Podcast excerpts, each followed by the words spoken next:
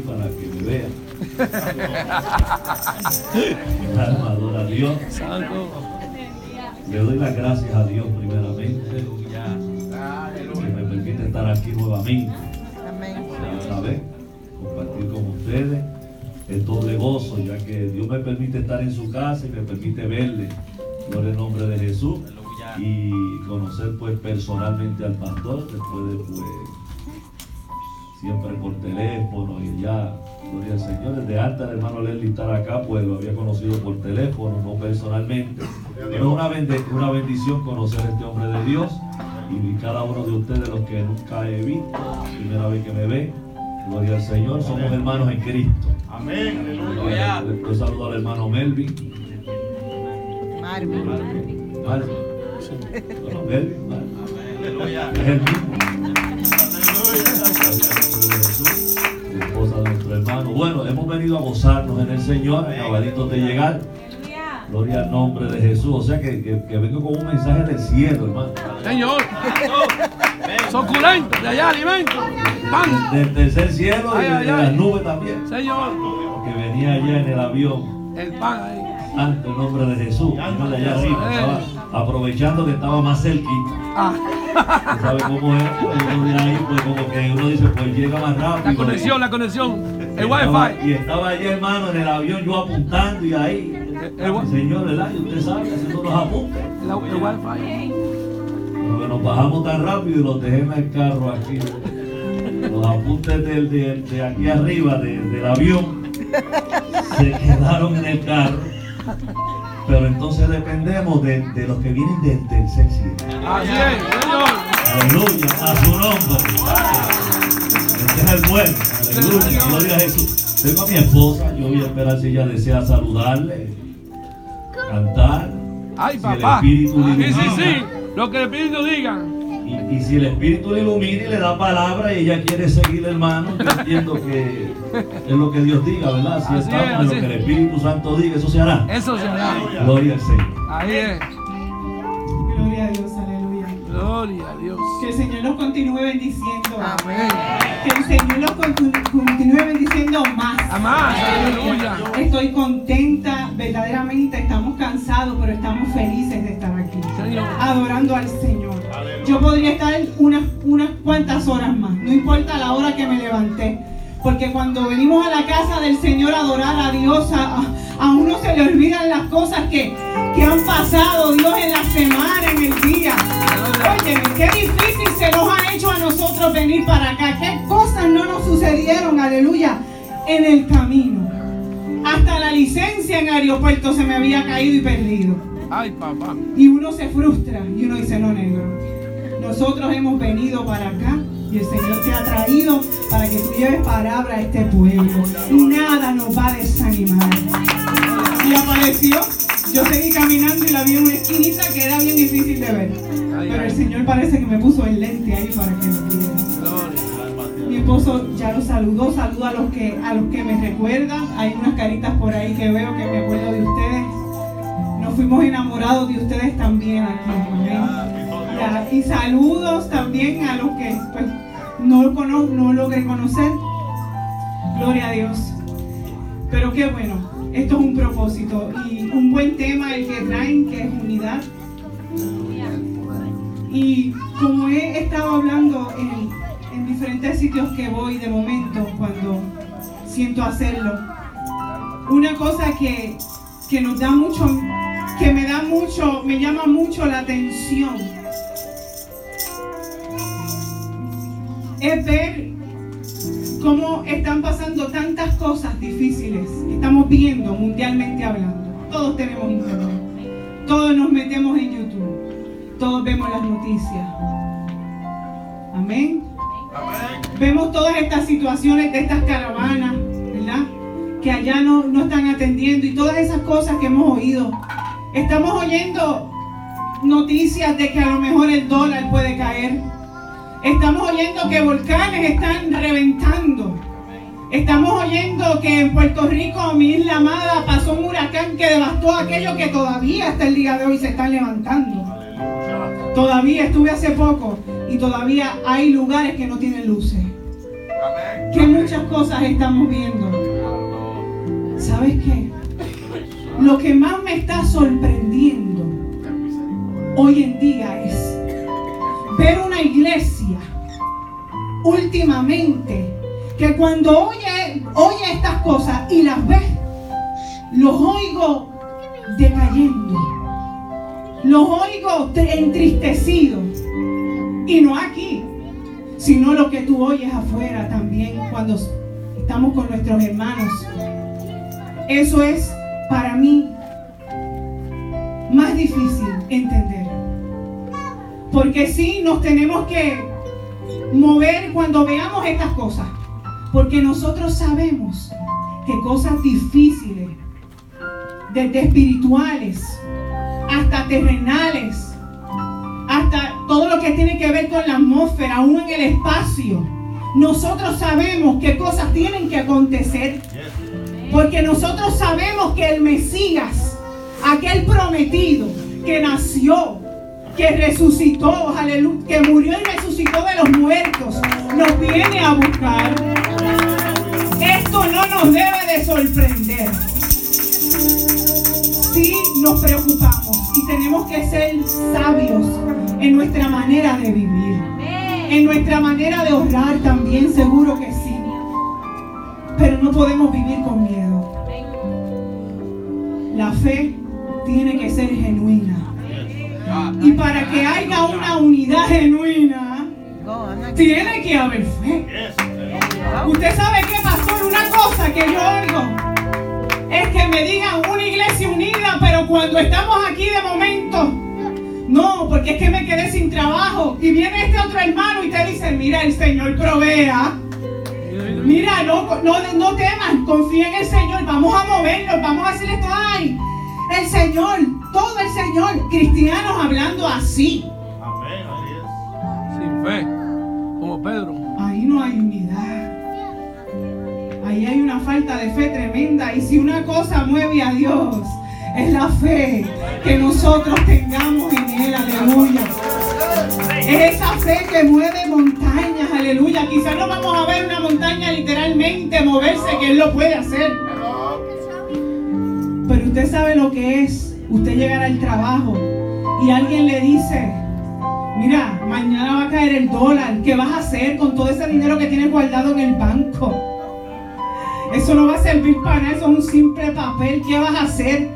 Ahora hay un chip que lo van a poner, por, por, ahí es que tenemos que empezar a pagar de estas maneras. ¿Qué tú vas a hacer? Son preguntas que yo misma me he hecho. Son preguntas que yo le hago a usted.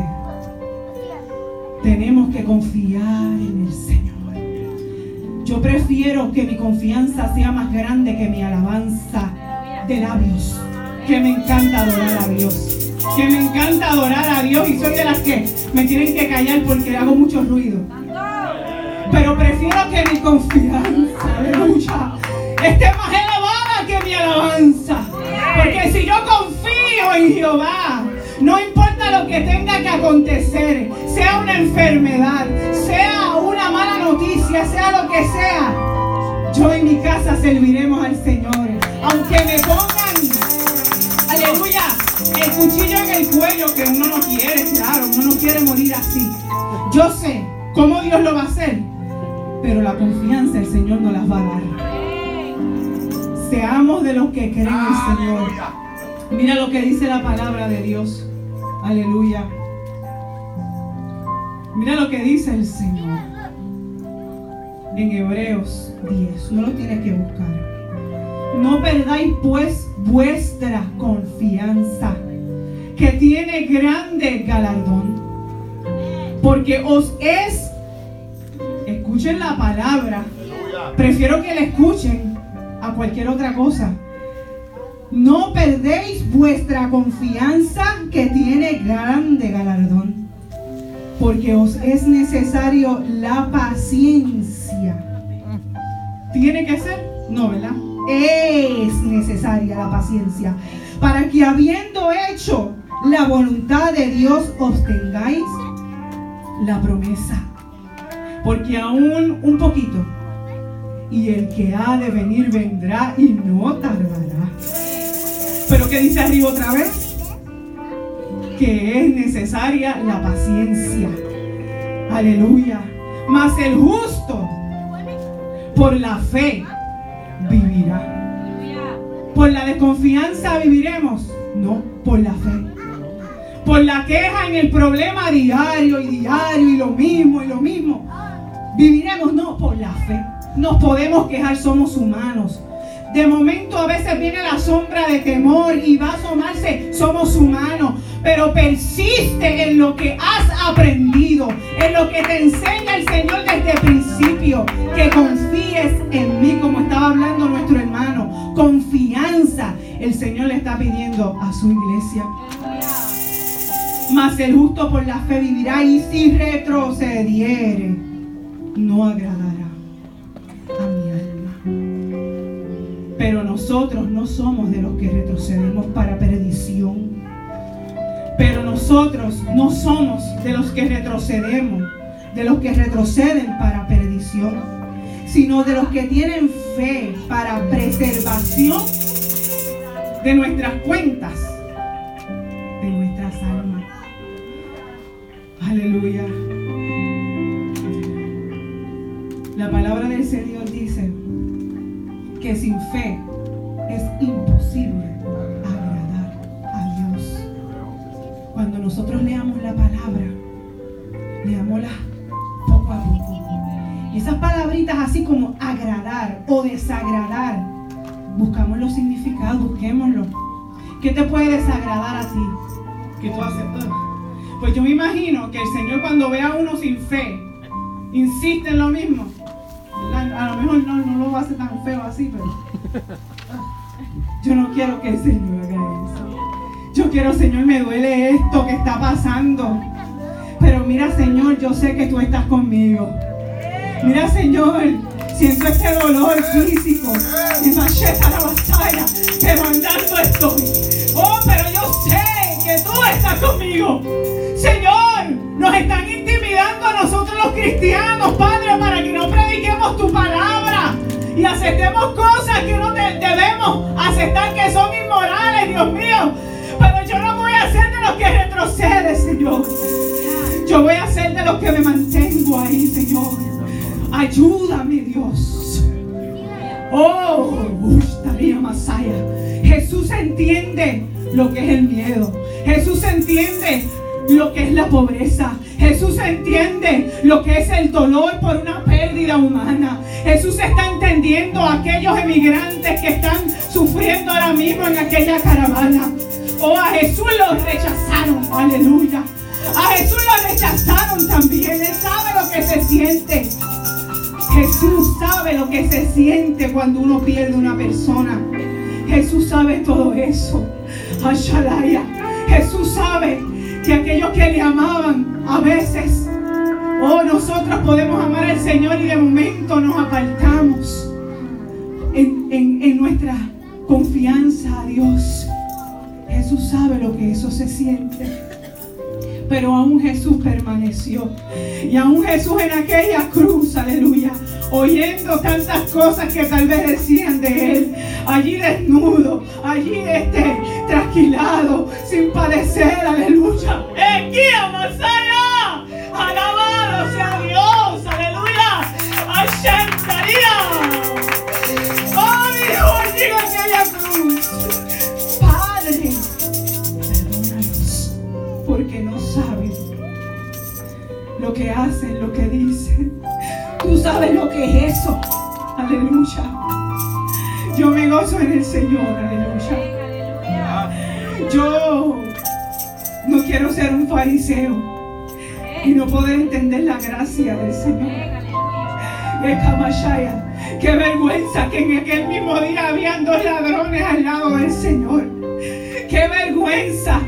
Aleluya. Este aleluya, que había hecho lo mismo que hizo este, pudo ver más, aleluya, que lo que vieron los mismos que conocían aquel que iba a venir. Gloria a Dios. Son como nosotros estos ladrones. Hay uno que estaba al lado del rey, aleluya, y sabía que tenía poder.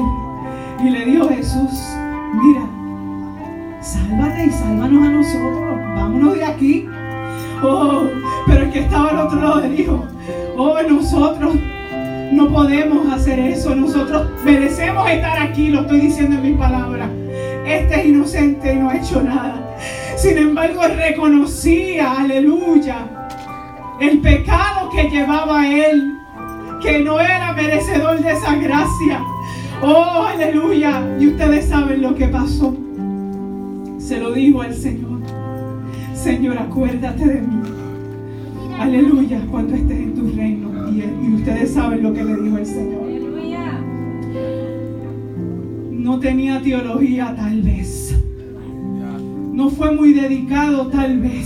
Claro que no, era un ladrón, estaba allí, ya sabemos el testimonio que estaba dando.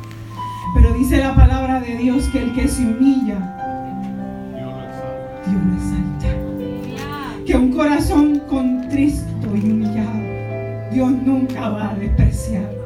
Aleluya. Estudiemos la palabra.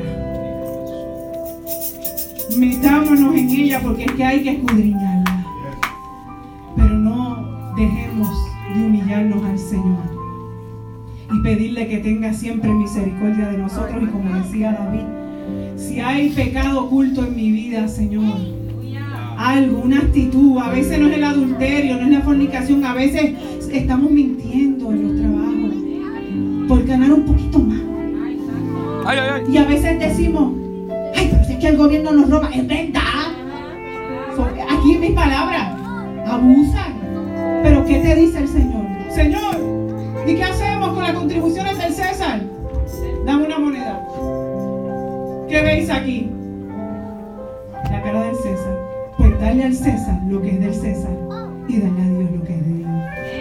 Si el impío te quita lo que te pertenece, Dios te lo va a dar el doble. tengamos la fiera de primero. Estoy seguro que muchos de ustedes han vivido esto y saben que Dios recompensa. Amén. Y no sé si me puedas coger, voy a cantar un minuto. Los que confían en Jehová el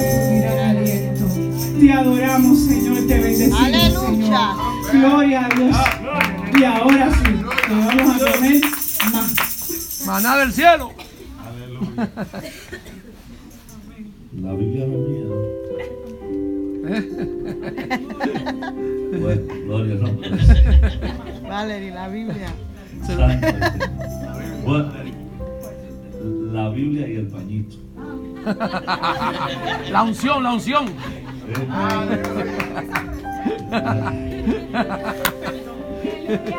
Gloria al nombre de Jesús. Dios es bueno. Más que bueno, más que bueno, más que bueno. Gloria al nombre de Jesús. Aleluya. Quería decirle entonces que tengo que seguirle. Ella, ella empezó el mensaje. Sí, sí. O sea que si, que si predico solo unos minutos, quiere decir que yo estoy en la continuación. Mañana seguimos. Gloria al nombre de Jesús. Pero, fíjense, en, en- la línea, en la línea, pero quiero considerar un pasaje. Quédese ahí, quédese así sentado. Gálatas 6.1. Hermanos, si alguno fuere sorprendido en alguna falta, vosotros que sois espirituales, restaurarle con espíritu de mansedumbre, considerándote a ti mismo, no sea que tú también seas tentado. Gloria al nombre de Jesús. Bueno, el, el- el tema es tremendo. El tema, gloria al nombre del Señor. Y ese pasaje fue ahora mismo que me, me vino ahí como, como, como un fly, no sé por qué. Pero el tema es el poder de la unidad. Yo tenía por aquí marcadito de lo que iba a hablar, pero me choca eso. Y como es unos minutos que vamos a hablar, esto es importante y es a la vez interesante. Gloria al nombre de Jesús. Lo que es la unidad de la iglesia Eje, Ay, es papá. un designio divino. El que la iglesia sea iglesia, o sea, el cuerpo de Cristo, esto no es invento de hombre. Esto no es, no es un club. Nosotros no somos una institución o una asociación. Nosotros somos el cuerpo de Cristo. Nosotros somos un organismo vivo. Nosotros somos parte de un plan. Y oye bien, somos parte de un plan. Somos parte de un propósito. Cuando el hombre peca, vamos, vamos a evitar errores. Cuando el hombre pecó, Dios no empezó a planificar lo que él iba a hacer para restaurarlo. Esto ya era un plan divino, establecido, decretado, planificado en Dios desde antes de los tiempos, desde antes de la, de la fundación del mundo. Oiga, qué cosa tremenda. Por lo tanto, oiga bien, oiga esto. Tú eres parte del plan de Dios. Qué privilegio es que cada uno de nosotros puede pueda, pueda ser parte de ese plan y lo más importante que lo podamos entender. Porque el problema de la iglesia de hoy es que la iglesia ha perdido su identidad. Hemos perdido la capacidad de poder reconocer quiénes somos realmente. O sea, no es solo entender quiénes somos, sino lo importante que somos. Es importante conocer, saber, entender, reconocer que tú eres importante. Nación Santa. Que tú formas parte de un pueblo, que tú formas parte de un cuerpo. Linaje. Que tú significas algo para Dios. Que tú no eres un invento de la naturaleza. Entiende que Dios a ti te conoció desde antes que te formases en el vientre de tu madre. Eje. De que tú no eres una casualidad, gloria al Señor de la naturaleza. Tú no provienes del mono. Aleluya. Tú provienes de- del pensamiento de Dios. Por lo tanto, como iglesia, yo entiendo que día a día debe haber un agradecimiento. El tú reconocer de que tú eres salvo y de que le perteneces al ser más poderoso que jamás mente alguna pueda pensar o imaginar. De que tú eres hijo de, de un Dios que trasciende sobre, por encima de este universo, hermano. Bueno, es que hay gente que cómo va a saber quiénes son y la importancia que tienen en Dios si ni siquiera sabe quién es Dios. Porque es que la gente tiene un Dios pequeño. Decimos, Dios está Dios, bueno, Dios está en el cielo. Otros dicen, bueno, Dios está en los cielos. Eso dice el Padre nuestro. En los cielos. Bajito un poquito más grande. Dios está en los cielos. ¿Y quién creó los cielos? Dios. Entonces, Dios está en los cielos. Bueno, sí. El pensamiento hebreo. Dios está en el tercer cielo. Así pensaban los, los hebreos. Pero la realidad es, hermano, entonces antes de Dios crear los cielos donde habitaba. Salomón, el sabio Salomón, yo creo que picó un poquito más alto. Y dijo, Señor, es cierto que tú vas a habitar en este lugar. Cuando los cielos y los cielos de los cielos no te pueden contener. Por lo tanto, Dios no habita en el cielo, sino que el cielo habita en Dios. Y Dios es más grande que los cielos. La tierra es más Dios es más grande que lo cualquier pensamiento humano pueda tratar o describir. Nosotros no venimos a tratar de describir a Dios. Simplemente Dios es Dios y merece que yo le dé toda la gloria y toda la honra. De que Él me haya, un ser tan grande pueda haberme escogido en mí y darme promesas, privilegios, haberme limpiado y haber hecho todo lo que Él ha hecho. Qué lindo es el Señor. Amado, cuando veo entonces este pasaje, el apóstol Pablo hablando a los Gálatas, a toda la iglesia en general y a cada uno de nosotros, nosotros podemos ver en esta carta interesante. Se acaban de cumplir hace poco, creo que 502 años de la reforma protestante. Martín Lutero escribió 99 tesis y la clavó allá en la puerta de Westminster, qué sé yo por allá. ¿Y saben qué se inspiró? En esta carta. Qué interesante. Sin embargo, el apóstol Pablo, solemos decir que después de Cristo lo más grande era Pablo. Sin embargo, en este capítulo 6, verso 1, Pablo nos llama hermanos. Hermanos. Hermanos. Hermanos.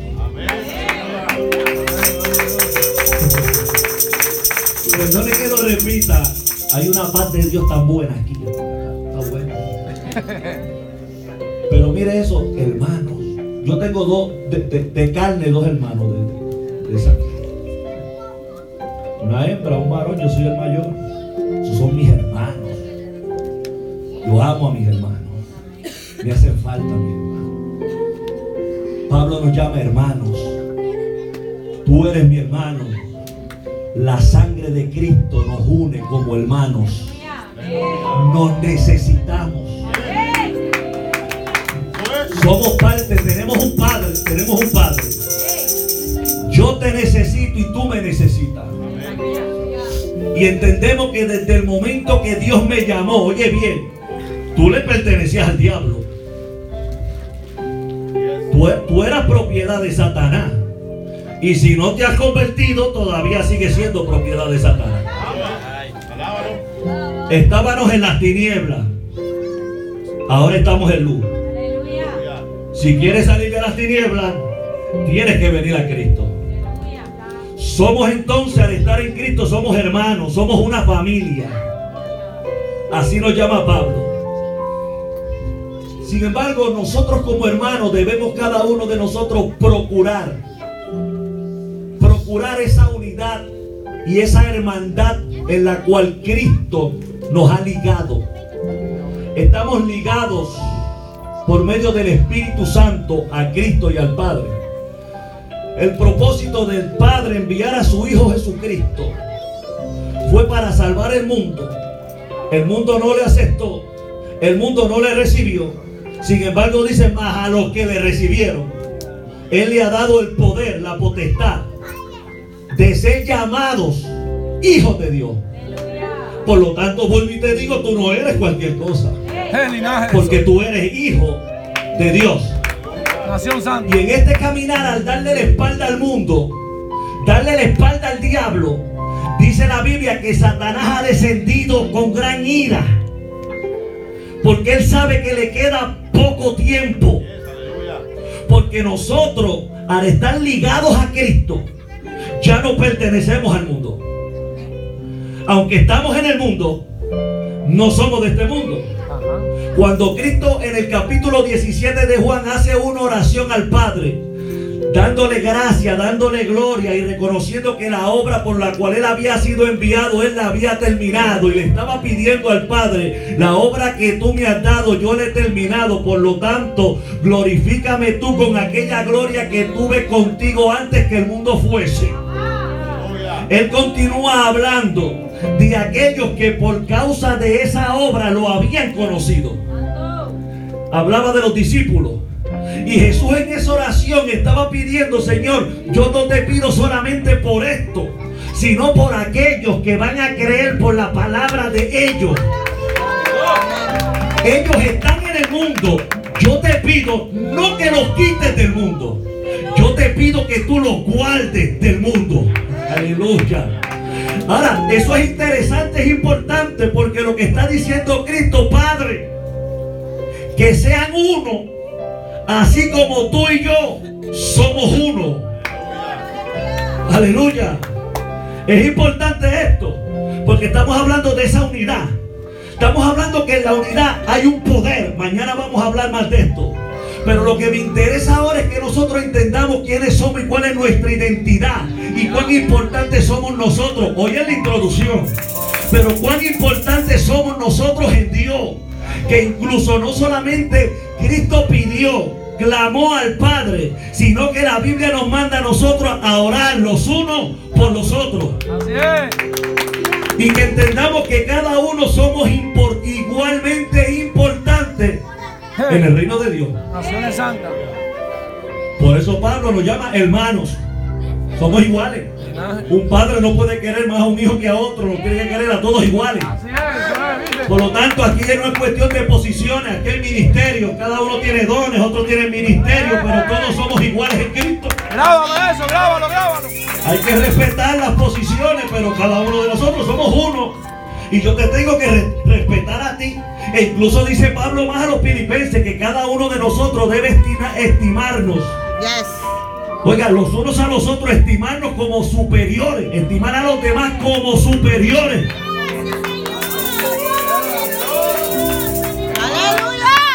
Estamos buscando el poder de la unidad. De donde salimos, aquel, aquel que está airado y enojado porque salimos de allá, de ese mundo, quiere descuartizar el cuerpo de Cristo. Quiere dividir y ante los ojos humanos, como que lo está logrando. Estamos hablando de ojos humanos.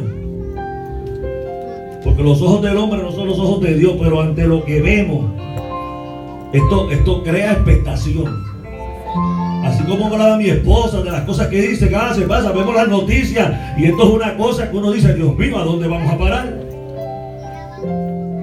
Que fulano de tal, aquel gran evangelista, que, wow, desconvocado. Aquel falló, aquel mató a la mujer, y todo en la iglesia, la iglesia. Y todo lo que está saliendo a la luz que ha hecho la iglesia, la iglesia, la iglesia. Y uno ve, wow, pero Señor, entonces, ¿qué es esto? ¿A dónde vamos a parar? A veces preguntamos quién se va a salvar. El que está afuera mirando dice, por eso yo no me convierto, por eso es que yo no voy a la iglesia, por eso es que yo no. Pero sabes una cosa, algo dice la divina providencia. Cuando se sintió así Elías en un momento dado, él dijo, Señor, pero es que mira, yo he quedado solo. Oye, se creía él, yo he quedado solo. Solamente yo, Señor, me, me, eché al bolsillo 400 profetas. 450 de Baal, me los eché al bolsillo y estoy yo aquí solo. Ahora me buscan para matarme. Estoy solo. Ah, porque ese es el ojo humano. Ese es el lente del hombre, pero el lente del hombre no es el mismo de Dios. Dios dice, mire, mire, escucha bien, yo me he reservado a siete mil que no han doblado rodillas delante de los baales. Levanta tu mano y adora a Dios. Oh, porque esto yo no sé cómo tú estás delante de Dios. Yo sé dónde yo estoy parado y yo le pertenezco a Cristo. Y sé que así como yo estoy aquí, Hay otros que Dios se ha reservado porque son parte de su pueblo. Y hay un poder Aunque yo esté aquí, aquel en Florida, aquel en Alemania. Pero hay un pueblo que es el cuerpo de Cristo. Que Dios le ha dado el poder para hacerle la guerra al diablo. ¡Sal de la cueva! ¡Sal de la cueva! ¡Sal de la cueva! ¡Gloria! ¡Sal de ahí! Ahora, sin embargo, no estamos exentos de nada. Triste y lamentablemente, estamos en medio de una guerra. Y algunos de nosotros se nos olvida en momentos dados que estamos en medio de una guerra. Bendito Jesús. Se nos pinta evangelio color de rosita, quizás de azul clarito. No sé cuál es el color que más te gustó a ti cuando viniste. Pero como dicen en Puerto Rico, no sé si se ha dicho esto en Latinoamérica. Hay veces que en este caminito color de rosa o azul clarito se ponen las cosas como color de hormiga brava. Ay, ¿eh? Ah, de Puerto Rico? Guatemala. Ah, para allá se dice también. Sí. Sí, hermano. O sea, esto, esto no. Hay gente que se cree que aquí uno puede depender de su fuerza. Amén, aleluya. Aquí nadie puede depender de su fuerza, de su capacidad. Una vez tú vienes a Cristo, tú tienes que aprender a depender de Dios. Porque si hablamos del poder de la unidad, tenemos que buscar cuáles son aquellas cosas que nos hacen fuertes. Que nos hacen fuertes en Dios. Porque el propósito de Dios, la oración que hizo Cristo era que el pueblo estuviese unido. A través de todas las generaciones. Porque una de las formas que el mundo puede creer en que la iglesia es la iglesia de Cristo y que Cristo es verdadero es que el pueblo esté unido. Así es, sí, señor. Y el mundo no lo ve.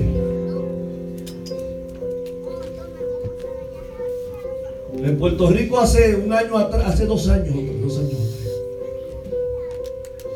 se pusieron de acuerdo en hacer unas oraciones a ciertas horas en los diferentes pueblos. Pero eso no sé qué quedó. En un momento dado, cuando hubo un alza de criminalidad grande, Una de las cosas que estaba tratando de hacer un capitán de un pueblo en Puerto Rico era un capitán. Y él convocó la iglesia.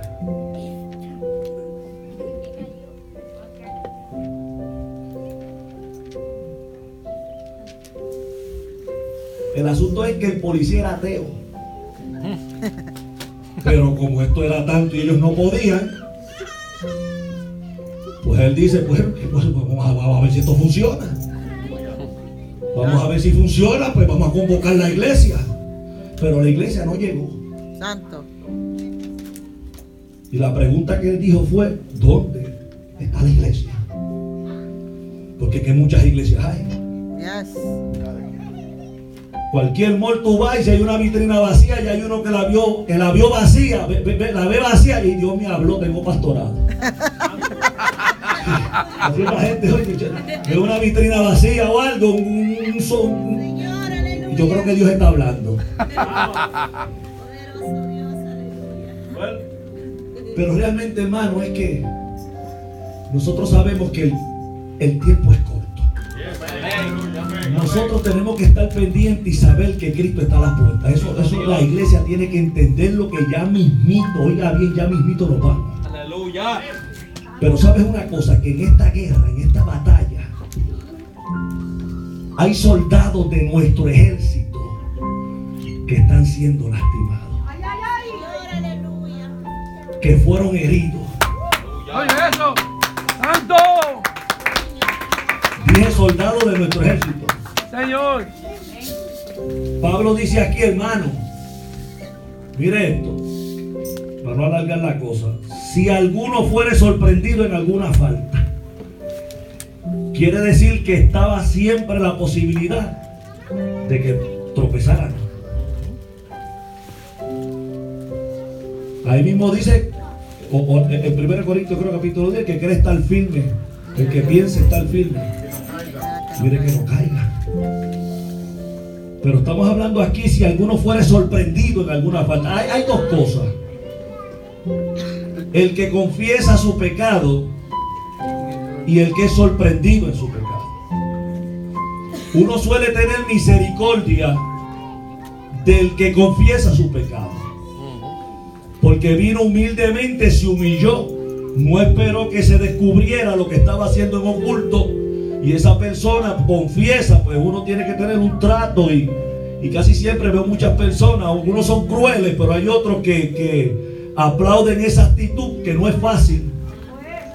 No es fácil confesar un pecado. ¿Y sabe por qué no es fácil?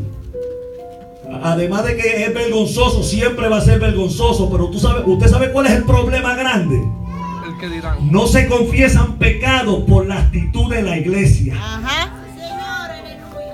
El que dirán. Por la actitud que hemos tenido nosotros mismos contra aquellos que fallan.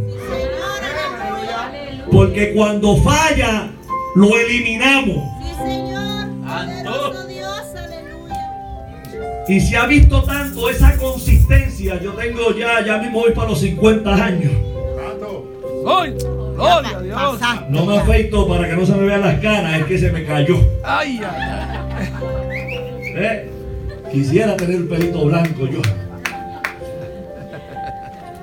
Pero lo que he visto en esto ha sido eh, toda mi vida, eso es lo que he visto, amado. De que una persona confiesa, te tiene que sentar atrás hasta que el Espíritu diga. Hay que tener cuidado, amado. ¿Ve?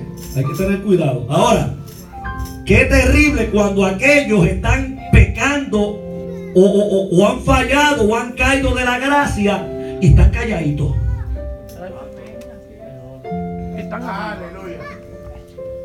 Hay pastores que dicen, bueno, si tú lo confiesas, yo tengo misericordia, pero si yo te agarro, voy con todo.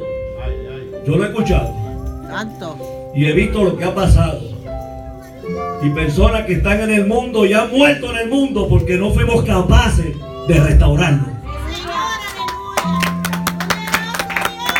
Y cómo el pueblo va a estar unido y va a haber poder en la unidad de un pueblo si cogemos nuestros propios soldados y los eliminamos. ¡Ay, ay, ay! ¿Acaso esto no es una guerra? No estoy aplaudiendo el pecado, pero estamos en una guerra, en una batalla. Que el que tiene el poder de salvar es Cristo, es el Espíritu Santo, no somos nosotros. Y si es difícil salvar un alma y sacarlo del mundo, y es tan fácil echarlo para afuera, voy, voy, voy, mi alma, adora a Dios. Yo no venía a hablar de esto, pero oiga bien, mañana van a qué? A evangelizar. Usted sabe las veces que uno evangeliza, evangeliza, evangeliza y nadie. Y usted sabe que uno ahí, ahí, ahí, ahí, ahí, y que en un momento dado alcance a uno. O sea, no es fácil. Mira, hermano, no es fácil arrebatarle un alma al diablo. Y después que está aquí, que lleve un tiempo y pasa por un proceso y unas circunstancias que a veces no sabemos cayó. ¿Cómo vamos a tratar con ese que fue tan difícil? Arrancárselo de la cara. ¡Eso es! ¡Eso es, Señor! Mire, cuando usted evangeliza, usted está yendo al campo del enemigo. O Señor. sea, usted se está metiendo al campo, al batallón, al ejército del diablo. Usted se está vistiendo de valentía. Y está saliendo de aquí, se está metiendo allá. Aquello está rodeado de diablos, demonios, espíritus inmundos. Gente endemoniada, gente ¿verdad? atada. Cuando una persona está atada, no es incapaz de valerse por sí mismo. Sus pensamientos no son los mismos que usted. Ellos no coordinan como usted y yo coordinamos. Ellos no pueden decir aleluya, gloria a Dios y me siento libre, están atados. Gloria a Dios. Y cuando es libre, es libre por el poder de Cristo. Cuando una persona es libre y confiesa a Cristo es porque el Espíritu Santo trató con él. Señor, gloria a Dios. Y si el Espíritu Santo trató con él y lo trajo y le pertenece a Cristo, ¿quiénes somos nosotros para señalar el pecado y tirarlo para afuera? Porque yo no entiendo eso. Gloria a Dios. Mira, si lo saca que lo saque Cristo, pero yo no me atrevo a tocar, eso es un hijo de Dios. Ese es un hermano mío. Señor, gloria a Dios. En cuanto se añade a la iglesia, los padecimientos de él son los míos. Ay, papá. Está lloviendo. Ser un carnú, como decimos, un carnal, un problemático en la iglesia. Pero si Dios lo llamó y tiene el Espíritu de Dios, es parte del mismo cuerpo que yo. Eso es. Ahí es. Gloria a. Dios. Papá. Y lo que él sienta, lo siento yo. Eso es. Así es. Si él dice, ay, a mí me duele. Alaba. Amén. Eso es palabra de Porque Dios. si no me duele, tengo problemas. Ay, ay, ay. Arrepiéntete. El asunto es que cuando Pablo está hablando aquí, mire, mire lo que él está diciendo. Mire, oiga bien, oiga bien, hermano, si alguno fuere, Sorprendido. si alguno confesare, eso dice, si alguno confesare su falta, Sorprendido. Sorprendido, ¿no? si fuere sorprendido, estaba pecando, estaba calladito, escondidito. Hay que señalarlo, está mal. Hay que corregirlo y hay que disciplinar. Está mal. Está mal. Y la iglesia tiene que saber tratarlo Sí, señor. y no mirarlo con indiferencia. No, no, dale, levantarlo, hablar. ¿Eh? Porque aquí está hablando, mira, él dice, vosotros. Ustedes que son espirituales, restaurarle. Ah, él está hablando de la iglesia. Wow. Él está hablando de la iglesia. Es el Señor. Palabra. Gloria a Dios. Si usted nota, Pablo está diciendo, vosotros que sois, esto es una carta, ¿sabe? Aleluya. El problema es que tiene capítulos y versos, es el problema. Que cuando se escribió no le pusieron capítulos ni versos y a veces esto es un problema. Porque cogemos y desligamos unos pasajes de otros y ahí es donde tenemos problemas. ¿Ves? Porque entonces cogemos el texto y lo sacamos fuera de contexto y hay veces que, que, que que leer hasta, hasta el capítulo 1 para llegar al 6 a ver qué es lo que se está diciendo. A veces esto es así, el contexto para entenderlo tenemos que ir a otro lado allá. El que precede al que, antecede. Pero usted no sé si usted ha notado que Pablo antes de esto está hablando de el fruto del espíritu y las obras de la carne. La carne para. La carne para abajo. Entonces, ¿quiénes son los espirituales? Bueno, si usted quiere ver una persona espiritual, no mire las lenguas. No mire el mensaje ni el conocimiento que tiene. Eso lo hace cualquiera.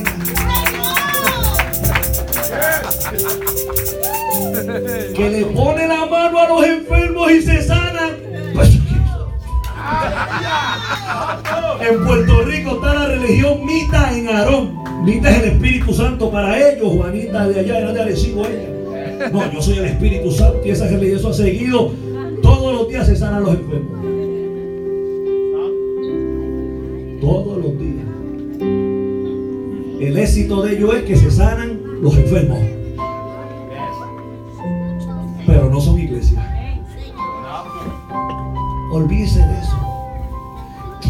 Una persona espiritual? Fruto. El que da fruto. El que tiene dones. No, no, no. El que tiene fruto. El que da fruto. El que produce fruto. Por tu fruto Porque el fruto no es el tuyo. Ese es el fruto del espíritu. Por tu fruto usted conoceréis. Oye, espiritual. Porque tú puedes vivir una vida agradable a Dios. ¿Cómo es que tu vida ha cambiado? Porque, porque el Espíritu Santo te ligó a Cristo por el bautismo. Porque tú fuiste bautizado en un cuerpo por el Espíritu. Por lo tanto, tú y yo que recibimos a Cristo tenemos el bautismo del Espíritu Santo. Oye, usted sabe los golpes y los azotes que cogí yo porque yo no hablaba lenguas cuando era joven. Usted sabe las condenaciones yo como joven y juvenil creciendo en el evangelio y gente diciéndote tú eres un carno, oye, tú eres a por el house. Así me decían, candante a veces me decían. Y aquel que no tiene el Espíritu Santo no es de Dios. Y yo, pues explícame eso. Porque antes eso, así era, se enseñaba, hay que hablar lengua. Y pues tú veías que el que quería ser parte del cuerpo, pues cuando un coro bien avivó, por lo menos hacían así y hacían así.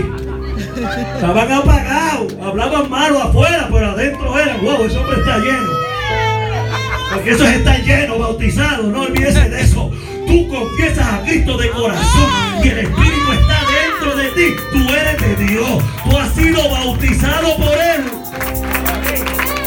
Con lengüitas o sin lengüitas. Ahora busca la llenura. Eso es importante. Hay que buscar la llenura. Hay que buscar estar lleno, repleto del poder de Dios. Claro que sí. Pero no hagamos sentir la gente como que no es parte de esto. Como que menos que porque no tenga tal o cual don. Aquí somos un pueblo. Somos un cuerpo. Somos hermanos. Y nos tenemos que preocupar unos con los otros. Sí. Y cuando esto sucede, hay un poder en esa unidad. Que no hay diablo que te pueda desligar. Ah, ¡Ah, María, gloria a Jehová. Dios! ¡Eso es! ¡Poder de Dios! ¿Y por qué usted dice eso, predicador? Mire, porque cuando una persona se le da amor y esa persona está acostumbrada al amor y está acostumbrado a que venga el hermano algo así, güey. Claro. Claro. Eh, y usted sabe que yo lleve en este, ese- que yo venga aquí a esta iglesia y que yo me siente ahí ya por lo menos seis meses, seis meses, póngame. Y ese hermano siempre está ahí, que yo vea que ese hermanito cada vez que mira para el lado y me ve, venga y me dé un abrazo. Y me diga que me ama.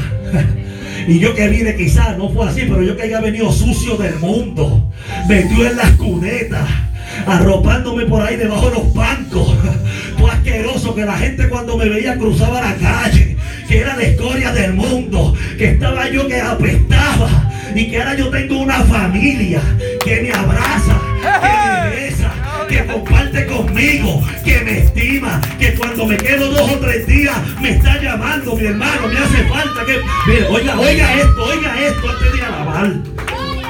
A la hora que esa persona quizás vuelve para atrás para el mundo por alguna circunstancia, no puede estar mucho tiempo. Yes. ¿Por qué? Porque es que le hace falta el abrazo del hermano. Le hace falta el compartir del otro hermano. Se va a sentir vacío. Y una vez, hermano, una vez que usted prueba el amor de Dios en su vida, eh, usted va a ser incapaz de vivir sin ese amor. Señor. Exacto. Y cuando esté afuera va a vivir como un infeliz. Porque es que lo va a extrañar. Lo va a extrañar. Entonces hablamos del poder de la unidad. Yo podía irme a Pentecostés. Podía irme a como habla la iglesia. Podía irme al libro de Efesios, que es un libro que habla de unidad. Eso es tremendo. Pero por algo el Espíritu me está metiendo por aquí. Porque la iglesia tiene que cambiar su actitud hacia los demás. Cada uno de nosotros debe ocuparse por el hermano. Cada uno de nosotros debe cambiar nuestro pensar y nuestro mirar. No todos somos iguales, pero todos los necesitamos. Todos hacen falta. El niño, el juvenil, el joven, el anciano, el que sea. El todos feo, nos necesitamos y tenemos que ayudarnos. am- Amarnos con un amor entrañable. Señor. Hasta el más El feo. problema de la iglesia hoy es que vive sin amor. Lo que buscan es. Con una independencia, todo el mundo por su lado, buscando su propio beneficio. Sí, señor.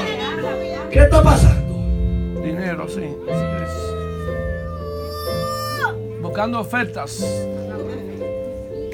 El problema es que en la iglesia solamente existe hoy un pecado, un pecado. El adulterio. Ay. Comete adulterio que te liquidaste. Ese es el único. Pero si eres un mentiroso, un codicioso, eso no, no, se te puede pasar porque eso no es tan malo. Un mentiroso. Ah, no, no es tan malo, no es tan malo para ti, pero ahorita una hermana leyó los mandamientos, para que no se los olvide, dijo. Qué bueno recordarlo. Casi nadie lee esa cita. ¿Quién fue la hermanita que leyó la, la palabra ahorita? Está por ahí. Amén, gloria a Dios. A veces no se lee, pero es que es bueno que, que recordemos, claro, los mandamientos de Dios. Porque no hay un solo pecado, son muchos. Aleluya. Ay, papá. Y Habla. nosotros tenemos que hacer conciencia, alabado sea el nombre de Jesús. de que el que no tiene una cosa, tiene la otra. Señor. Quedarse adentro, quedarse afuera. Tenemos que cooperar en esto, hermano. Pablo les está hablando sobre el fruto del Espíritu. Y le habla sobre las obras de la carne. Y nos hace una invitación a vivir por el Espíritu. Y si vives por el Espíritu, te está diciendo que andes también en el Espíritu. Cada uno de nosotros está vivo por el Espíritu. Oye bien, cada uno de nosotros, el cristiano, está vivo por el Espíritu. ¿Eh? Y si damos fruto es porque estamos injertados a Cristo. Por eso Cristo yo, separados de mí, Nada. nada podés hacer.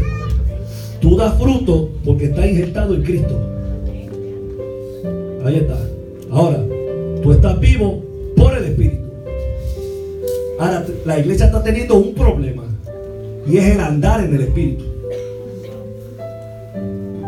Estás vivo por el Espíritu porque te trajo la vida, pero ¿dónde está el andar, la dirección?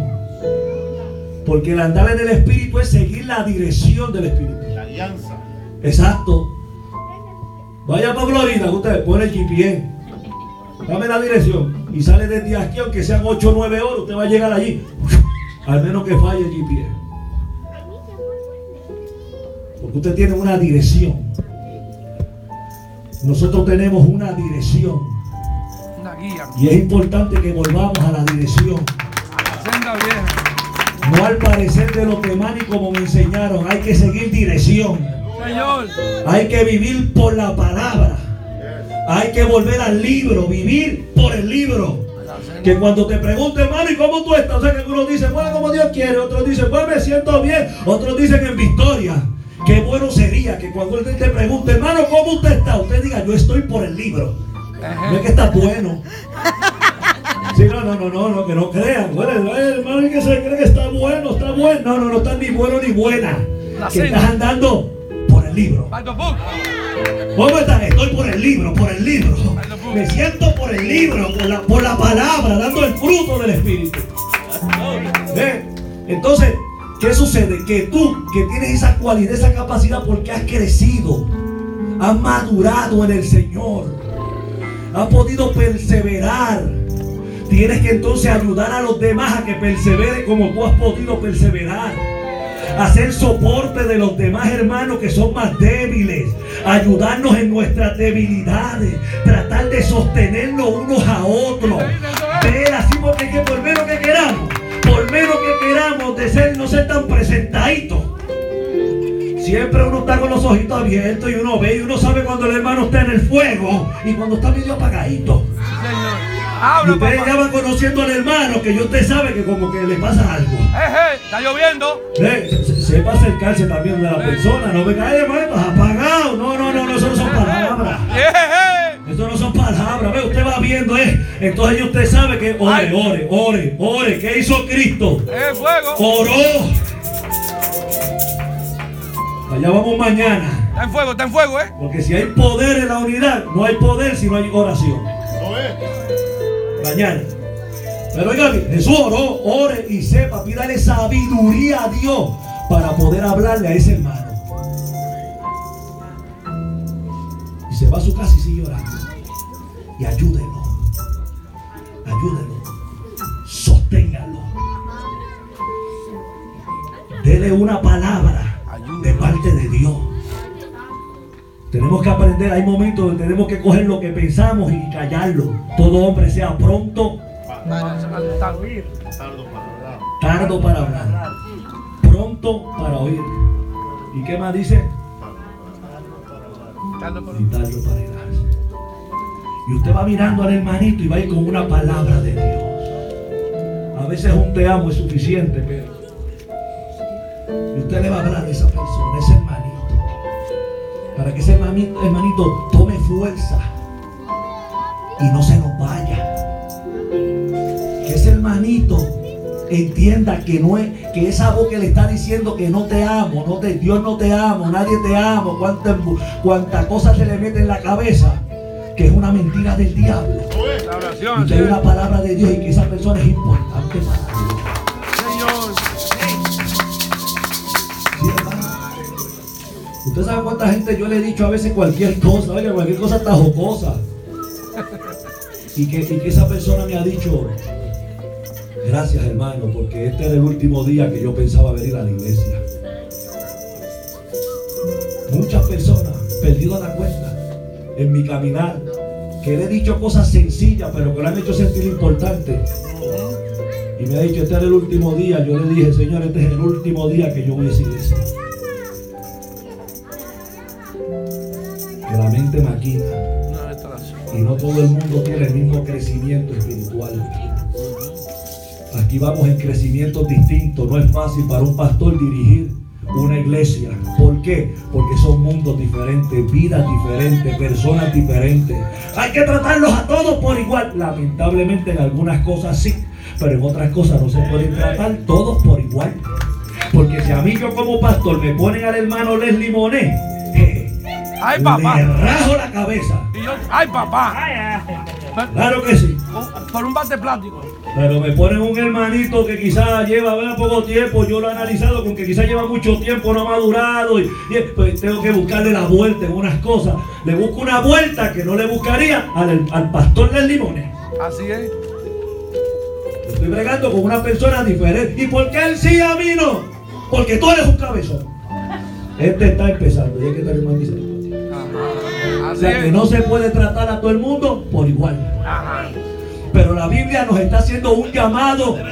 Yo no los conozco a los espirituales, porque es que todo, a nadie le gusta que le digan que estás en la carne. A todo el mundo, oye, su hermano es espiritual. Tus hermanos, tus hermanos tremendo, ese hermano es fuego. No, ese hermano, ¿ves? Ese hermano es una cosa tremenda. Ah, pues si así te sientes, qué bueno. Eso es lo que quiere Dios, gente espiritual, Hey, está lloviendo. Para que sean capaces de restaurar. Edificar. Porque algo clave e importante es la restauración en la iglesia. ¿Y qué es restaurar algo? Levántese y ya tú sabes que ya una vez te levantes, porque a veces decimos, no, Dios es poderoso para restaurar. Dios, iglesias de restauración. Y, y cuando la persona está en el suelo que se va levantando, se va levantando, que quiere de nuevo empezar a poner manos a la obra. Es, usted falló. Usted se escocotó. Ya no es lo mismo.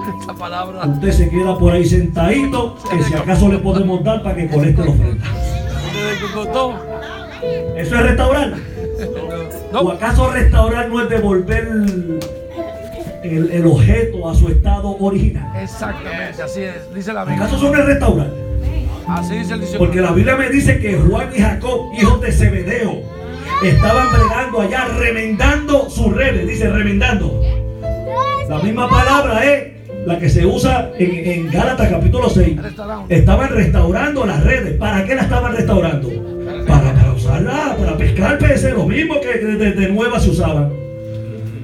Pues cuando la palabra nos manda a restaurar una persona, aunque todo es un proceso, no estoy diciendo que esto es de la noche a la mañana, hay consecuencias por el pecado y eh, lo hay, amado. Pero lo que yo me estoy enfocando en esto es, amado, que nosotros no podemos patear la gente por cualquier falta y echarla para afuera. Cada uno es importante, falle o no falle. ¡Eso es! Esté en pie o no esté en pie, hay que levantarlo. ¡Señor! ¡Fuego Pentecostés! Remendar. ¿Qué es, mira, hermano? Usted me dice a mí, ¿qué es peor? ¿Adulterar o negar a Cristo? Eh, Está fuerte eso. las dos cosas son peores. Las dos cosas son terribles. Pero yo me podré caer, escocotar en adulterio, pero yo negar a Cristo, eso no pasa por mi mente. Gloria a Dios. Ninguna de las dos, lo estoy poniendo como ejemplo. ¿Usted sabe qué es negar a Cristo? ¿Usted sabe cuánta gente allá está dando la vida en Oriente por, por, por Cristo?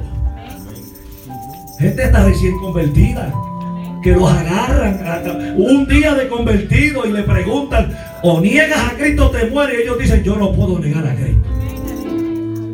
Y tan fácil que se nos hace al lado de acá a nosotros negar a Cristo. Señor. A Pedro se le hizo fácil negar a Cristo. Por miedo. Tres veces lo negó. Uh.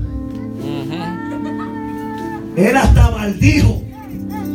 Yo no lo conozco, yo no sé quién es. Pero antes de Pedro fallar, Cristo se lo había dicho. Pero también a la vez que le dijo que se iba a caer, también le dijo, cuando le dijo, Satanás os ha pedido para zarandearte como a trigo, pero yo, yo he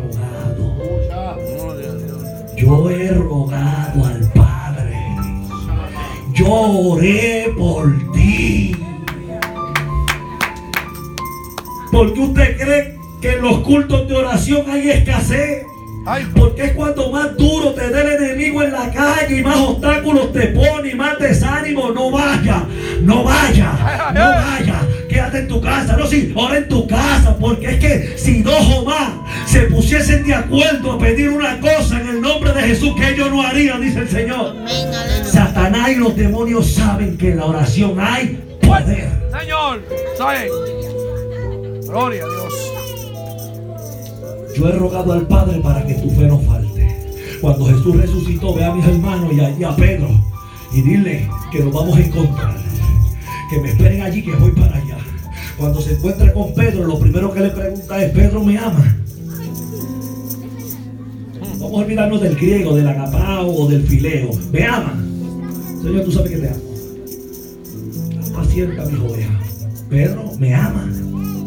Señor, tú sabes que te amo, apacienta mis corderos. Pedro, de verdad me ama. Pedro bajó su cabeza y le dijo, Señor, tú sabes todas las cosas. Pero Pedro tenía que entender que en este camino no se puede ser ministro sin amor. Hey, hey. Ministro, ámame, ámame. Quiere ministrar Pedro, pero me ama. Yo te escogí Pedro, pero, pero tú me amas. Fíjese, le está diciendo apacienta a mis ovejas, apacienta. Oye, pero acabándome de, ne- lo acabó de negar hace unos días. Y Jesús lo está restaurando. Es que me tienes que amar. Cuando, cuando tú como hijo vas delante de Dios y, y Jesús te está, te está hablando, es que nos tenemos que amar. Es que tenemos que relacionarnos tú y yo. Es que el problema que está surgiendo en la iglesia, donde hay una pérdida de unidad y de, y de todo esto, es porque se ha perdido el vínculo perfecto, que es el amor. Ay, sí, sí. El vínculo perfecto es el amor, amarnos, amarnos. Señor. Vosotros, vosotros que sois espirituales, restaurarles con espíritu. Mansedumbre. mansedumbre. ¿Sabe qué ha perdido la iglesia? Voy a terminar con esto, la dulzura. Azúcar. Esa dulzura que debe haber en la iglesia. Azúcar. La azuquita. Ese, ese amor entrañable. Celia se la llevó. ¿Eh? Sí. Yo creo que. ¿Qué va a pasar? Ya, yo sé que mañana lo que Dios nos dé. Pero hoy vete con el pensamiento que tú eres importante para Dios. Y que si tú te caíste, si estás pecando y no has dicho nada, si tienes una debilidad que te está agobiando y no te has podido zafar de ella, que hay una iglesia que tiene poder para restaurarte. Señor.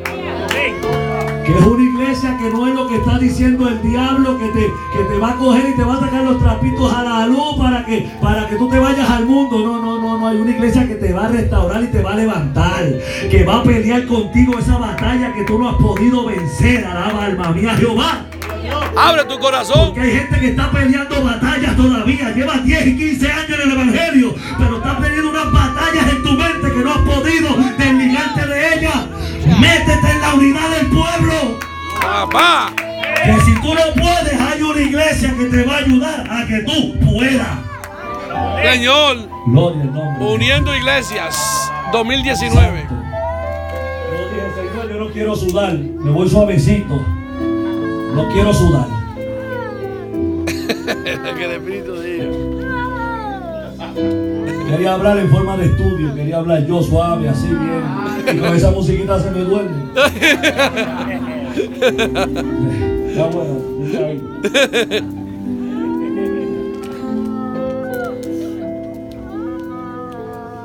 Pero cuando voy a terminar ya,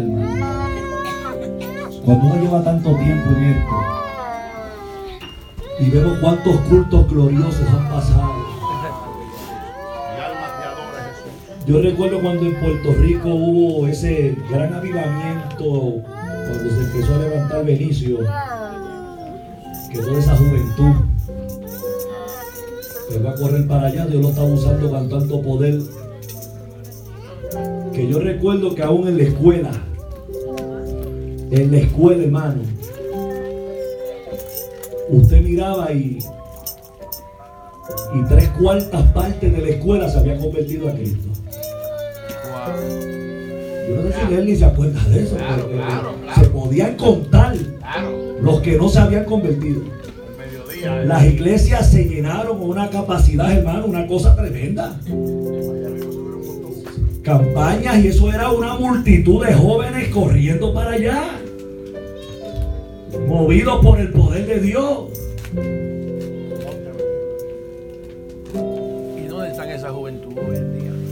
La mayoría de cada uno de esos jóvenes están en el mundo. Wow. Porque la iglesia no fue capaz de retenerlo. Sí, sí. No tenía un plan. El plan de la iglesia, siéntate ahí, aprende a cantar los coritos. Aprende que aquí se dice gloria a Dios, aleluya. Ajá, sí.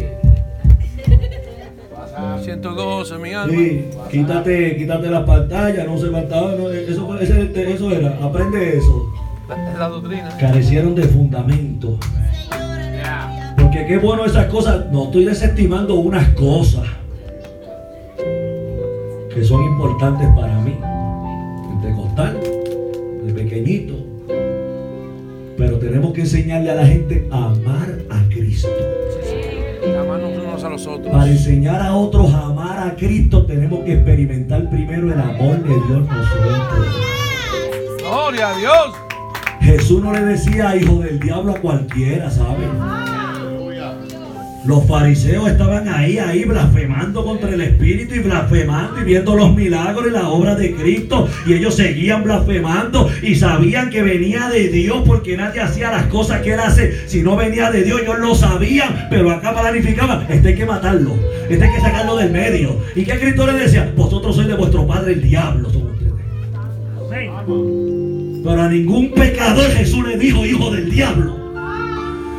Nosotros llevar dos o tres años y tener una identificación, una de, de que, de que soy ministro, o quizá un diplomita que tenga por ahí de maestría o doctorado, y decirle, eso es un hijo del diablo. No, no, no, no, no. Eso es un hijo de Dios. Esa es una oveja de Dios.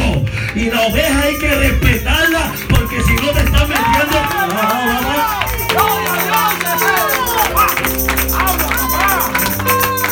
Tenemos que aprender a respetarnos, amados. A respetarnos. ¡Ahí! Porque se ha perdido el respeto. Graba eso. Yo una vez atendí a una persona en la iglesia, pero había un varón de posición en la iglesia que veía la actitud de aquel y sabes se me acercaba. Era una persona bien cercana a mí, un predicador tremendo, un evangelista tremendo. ¿Y sabes qué me decía? Chacho, mira, no pierdas el tiempo con ese. Hiéndele la cabeza. Hiéndele el melón para que aprenda. Y yo lo miraba. Yo no he dicho nombre. Eh, lo- yo lo puse en pausa. Yo lo pausé aquí. Otra ahí. Sí, ya yo lo pausé. No soy yo. No, no, no, no, no, es- no es el pastor, no es Leslie, no es él. Ni es, ni es Damari. Eh, Pero, pero ahí, claro. Pero, pero usted sabe qué, yo no era un tremendo pastor ni nada, yo aprendí en el camino y millones de errores. Pero algo sí yo aprendí. Y se lo comunicaba a otros pastores. Y yo le decía, ¿sabes una cosa? El problema de esto es que esa oveja, ese cabezón, no es mi oveja. Ese cabezón le pertenece a Cristo. Aunque tenga a veces que reprenderlo, aunque me dé dolores de cabeza, aunque me tenga desvelándome, aunque me tenga llamándome sin tener que llamarme por cualquier cosa, es que, es que me tengo que vestir de paciencia hasta que Dios lo coja y lo saque si Él quiere, porque Él es el jefe y yo soy un empleado. En esta, aquí no mando yo. En esta empresa yo no gobierno esta empresa, hermano. Así es. Yo le administro los asuntos a Dios que tienen que ver con mi ministerio. Gloria a Dios. Palabra. Porque hay gente así. ¿Y Esto usted es, sabe cuál es el problema? Que la gente que se siente bien, esto es mío. Oiga esto, te lo digo por experiencia, la mayoría de esa gente eran alcohólicos y tecatos en el mundo. Eso es. Sí, señor. Eso es. Coge, Estaban en el mundo revolcándose y arrastrándose. coge papá. Y ahora vienen al Señor y son tan espirituales que no soportan que personas sean como ellos eran antes. Ay, ay, ay. Habla, Y esas papá. personas a veces son las que yo digo que Dios tiene que permitir que se pelen de nuevo, se den una, una de rodillas. Ay, ay, ay. Que, que Ay. se den una raspadita en el codo, que, que cuando le cae un poquito de agua digan, ay, me corté aquí, parece que me pelé. Ay, ay, ay. Está lloviendo. Saca los paraguas. ¿Usted ve? Que tenemos esa religiosidad del apóstol Pablo encima. Y tiene que ser el mismo Dios que nos pare en el camino y nos dé contra el piso. Así es. ¿Y qui- qui- quién eres? ¿Cómo que quién soy? Soy Jesús a quien tú persigues. Sí, señor. Porque cuando usted se mete con un hermanito suyo y le hace la vida imposible, se está metiendo con Dios. Eso es. Ay, papá. Estás lastimando tu propio cuerpo. Oh, mi alma adora a Dios. Gloria a Dios. Poderoso. Dije que iba a terminar, pero es que sabe una cosa. Estaba, es que basta ya. Nosotros somos iglesia. Aquí la cabeza es Cristo. Ahorita el pastor que estaba aquí decía que, que, que esto está cada cual y los pastores para allá y una desunión y cada cual y todo el mundo. Porque todo el mundo quiere ser cabeza. Porque todo el mundo quiere mandar. Porque a nadie le gusta que lo esté mandando. Es que aquí nadie te está mandando y no manda a nadie. Aquí el jefe es Cristo. Y a quien él quiere bendecir, bendice. Mira, a veces es mejor que no piensen en ti. Es mejor. Gloria a Dios. Porque a ese Dios le pone el lente. Entonces ves, si te lo pone el hombre, pues tú vas con lo que el hombre diga, pero cuando te lo pone Dios, y ya, ya es el Espíritu Santo, el Espíritu Santo, se nos ha olvidado eso. Es que Grábalo. cantamos mucho de Espíritu Santo y, y Espíritu Santo ven y te invitamos, ese es el problema, que estamos en una condición que tenemos que estar invitando al jefe. ¿Cómo es eso? Tengo una explicación teólogo, ¿cómo es que yo tengo que invitar al dueño del show? ¿Ah? Al protagonista de este asunto, ¿cómo que invitarlo? Pero sin él esto no sirve. Amén. Nosotros somos extras. Nosotros somos extras. Porque nosotros somos salvos por Cristo. Porque Dios nos salvó por causa, por, mire, somos tan malos y tan pecadores. La justicia de Dios nos aborrece tanto que Dios tuvo que mandar a su Hijo, que era santo, a morir para poder perdonarnos nuestros pecados. Estábamos tan sucios, deteriorados y contaminados, tan ajenos de la vida. Que Dios dijo, no. Envía, envía, envía a mi hijo. Y Él nos mira a través de su hijo. Aleluya. Y por eso podemos ser aceptos delante de Él. Mi alma te adora, Dios. Y cada uno de nosotros somos iguales delante de Dios. Oh, papá. Eso es, así es. Y nadie se puede sentir superior. Tenemos el mismo DNA. Eso. Debemos tener una dependencia total de Cristo. Señor. Nunca vas a llegar al nivel que tú crees que es el que es el más alto. Nunca, nunca. Aquí tenemos que ir subiendo cada día. Escalones cada día hasta que suene la trompeta y nos vayamos para el cielo. Pero no te sientas grande. No te sientas que llegaste al límite, ¿sabes? No, no te sientas. Así decía la iglesia de la Odisea. Y, y- y el Señor le dijo, mira, escribe al ángel de la iglesia, dile, eres un, de- un desventurado. Tú eres un miserable, pobre, un infeliz. Eso es lo que le está diciendo en palabras acá hispanas. Sama. ¿Sabes que le diga a la iglesia infeliz? desventurada. En otras palabras, vives en desgracia, para no decirle desgraciada, porque suena mal. Vives en desgracia. Es así. Ay. Somos Así es, hermano, miserable. ¿Qué tú te crees? Somos ricas, me enriquecidos, no tengo necesidad de nada. Lo tenemos todo, lo sentimos. Mira, miserable, arrepiéntete. Señor. Porque si no te arrepientes, voy a venir y quitaré tu candelero de tu lugar. Así que es tiempo de que nosotros nos pongamos en orden con Dios y entendamos que tenemos que ubicarnos. Entendamos que tenemos que santificarnos. El que sea santo, que se siga santificando. El que se quiera estar limpio, sígase limpiando. Gloria a. Jehová. Gloria, mi alma te alaba, Cristo viene, está a la puerta, la iglesia lo está gritando, pero no lo estamos esperando. Señor, palabra, Señor. Fuego. ¿Y cómo tú sabes que la iglesia no lo está esperando? En el trato con su hermano. Ay, papá. En eso. Porque es lo que nos enseña la palabra. Eso es, amén. Eso es lo que nos habla nuestro Señor Jesucristo. Ponte de pie, iglesia. Yo no sé ni qué hora es. ¿Eh? No hay hora, apaga los relojes. Tú me los relojes. Cierra la puerta. Aleluya. Hay que volver a ese amor, hermano. La, la senda antigua. Palabra buena. Pablo, Pablo dedica un capítulo entero para hablar del amor en 1 Corintios. Puedo hacer de todo.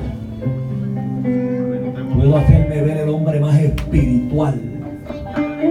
Dar todo lo que tengo. Pero si no tengo amor. Vengo a ser como metal que resuena. Y me está diciendo entonces, vas a hacer un alboroto, un despelote en la iglesia. Fíjate, te está hablando de ministerio, lenguas humanas y angelicales. Pero si no hay amor, Ay, ay, ay. No sirve. Un hogar destruido. ¿Cómo tú puedes amar a Dios a quien no ve? Si a tu hermano a que, ah, ¿qué cómo es eso? Al que ve, al que ve, no lo amo. Mira cómo dice, ¿cómo? ¿Cómo? Yo, el apóstol que está recibiendo inspiración del cielo no lo puede explicar. Yo tampoco. Pero la pregunta es, ¿cómo? ¿Cómo? Tú puedes amar a Dios que no lo ve. Ay, pero yo lo siento, olvídate de eso. Tampoco lo puedes sentir si no amas a tu hermano. Si tú no amas a tu hermano, no me digas que tú sientes a Dios. No me digas que tú hablas lengua. No me digas que tú te no, engancha el ministerio, engánchalo, Ah, engánchalo. eso es, sí, es señor. Así es, engáñalo. ¿Verdad? Zumba ya. mejor, se oye más bíblico, más bíblico se oye eso. Hay mucha división, ay, es que el pueblo de Dios está dividido, pues únete, vamos a unirnos todos, todos, yo. Sí, señor, así es. Estamos esperando un avivamiento, ¿cuántos años estoy escuchando lo mismo yo? Desde Avívense, pequeño ya, hermano, avívense. Más de 40 años y viene un avivamiento, hermano, en los últimos días. Y, y ese avivamiento va a recorrer. ¿Y hay qué avivamiento de qué? Si vamos de mal en peor. La hipocresía. Es cuando más división hay. ¿Con qué avivamiento? Si el avivamiento es cuando el pueblo se une. A mí no me interesa lo que hagan en la metodista o en la pentecostal del lado de allá. A mí me interesa lo que está pasando aquí, aquí, aquí, en esta iglesia, qué rico, qué está pasando en la iglesia que pastorea el pastor Mayorga, qué es lo que está pasando aquí. Avivamiento. Alma adora. Uniendo iglesia. Olvídate si hablas lengua o no hablas lengua, olvídate de eso. Ama, ama. Ay, ay, ay. Uniendo iglesia 2019. Yo, yo creo que a mí Dios me habló. A Sí, mí, a mí, Confirmación, confirmación. Ya estaba. a mí. Pero oye bien, Ya está bueno de estar prometiéndole a la gente lo que no va a bajar. Viste, viste, viste. Ay, ay, ay. Deja de estar prometiendo lo que tú no puedes hacer. Señor, Señor. Y enfócate en lo que tú puedes hacer. Tú puedes amar. Tú puedes sobrellevar la carga de tu hermano. La Biblia dice que, sí que puede. Gloria a Dios. Podrás soportar a tu hermano. Señor. La Biblia dice que tenemos que soportarnos. Unos a los O otros. sea, se- eso es lo que podemos hacer. Entonces, oye bien, cuando vivamos esa palabra, mire, no hace falta gloria a Dios por el piano, por la guitarra, pero es que no hace falta.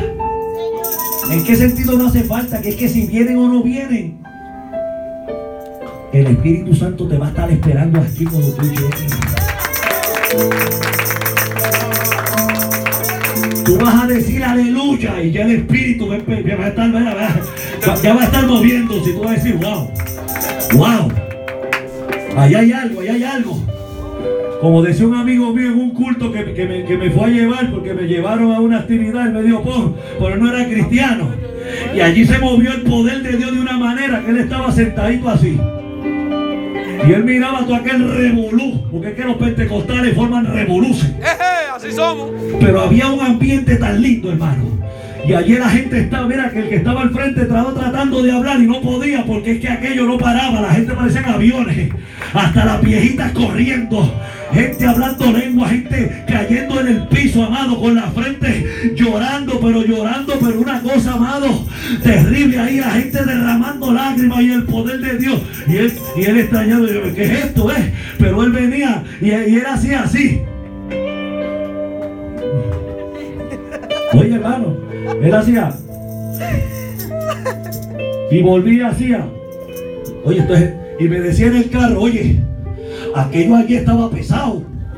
Porque es que yo levantaba un poquito la mano y de repente fue como una corriente y tenía que bajarla. Y levantaba la mano y venía como que un corrientazo y tenía que bajarla. Ahora él tenía miedo del corrientazo. Pero cuando hay presencia, usted sabe que usted y yo levantamos las manos arriba. Que venga el fuego. Que me sienta presencia. Vente, vente. Porque es que eso es lo de nosotros. Y eso es lo que extrañamos en la iglesia. Oye bien, una presencia verdadera. Perdóname el que le gusta hacerse. Pero ya está bueno ya de los que se hacen.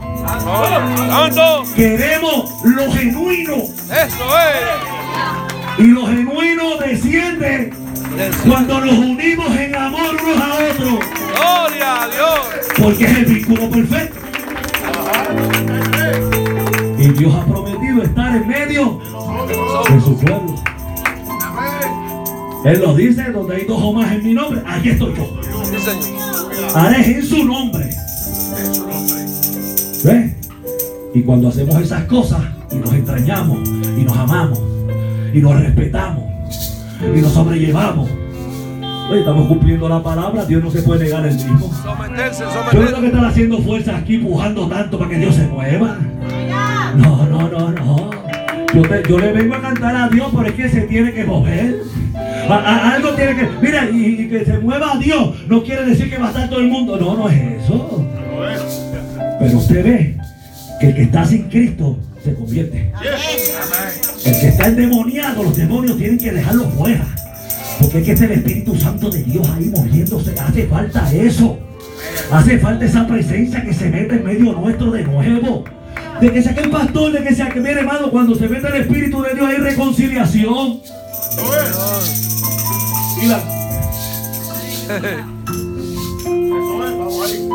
El mes pasado en un culto. Iba una hermana, líder de diácono.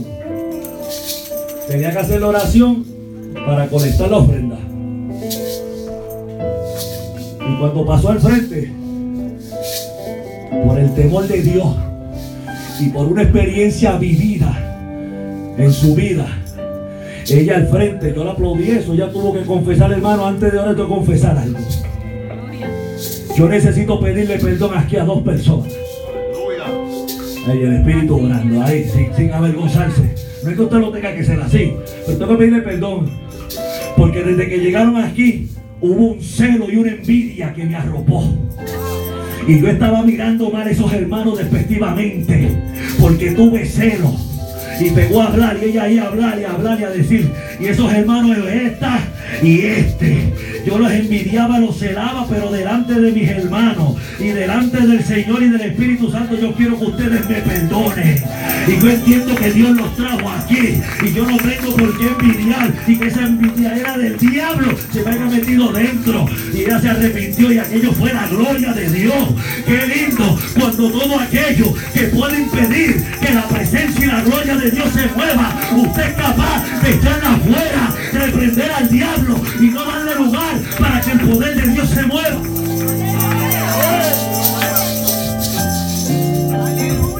Alaba alma mía Jehová. Aleluya. Este es el primer día de campaña. Y tú tienes que decir tú, no puedo yo de acá. No, yo no puedo, no, yo no. Tú tienes que decirle a esa mala actitud, fuera. Reprende, tú te conoces. Tú te conoces. Vamos a ser sinceros delante de Dios.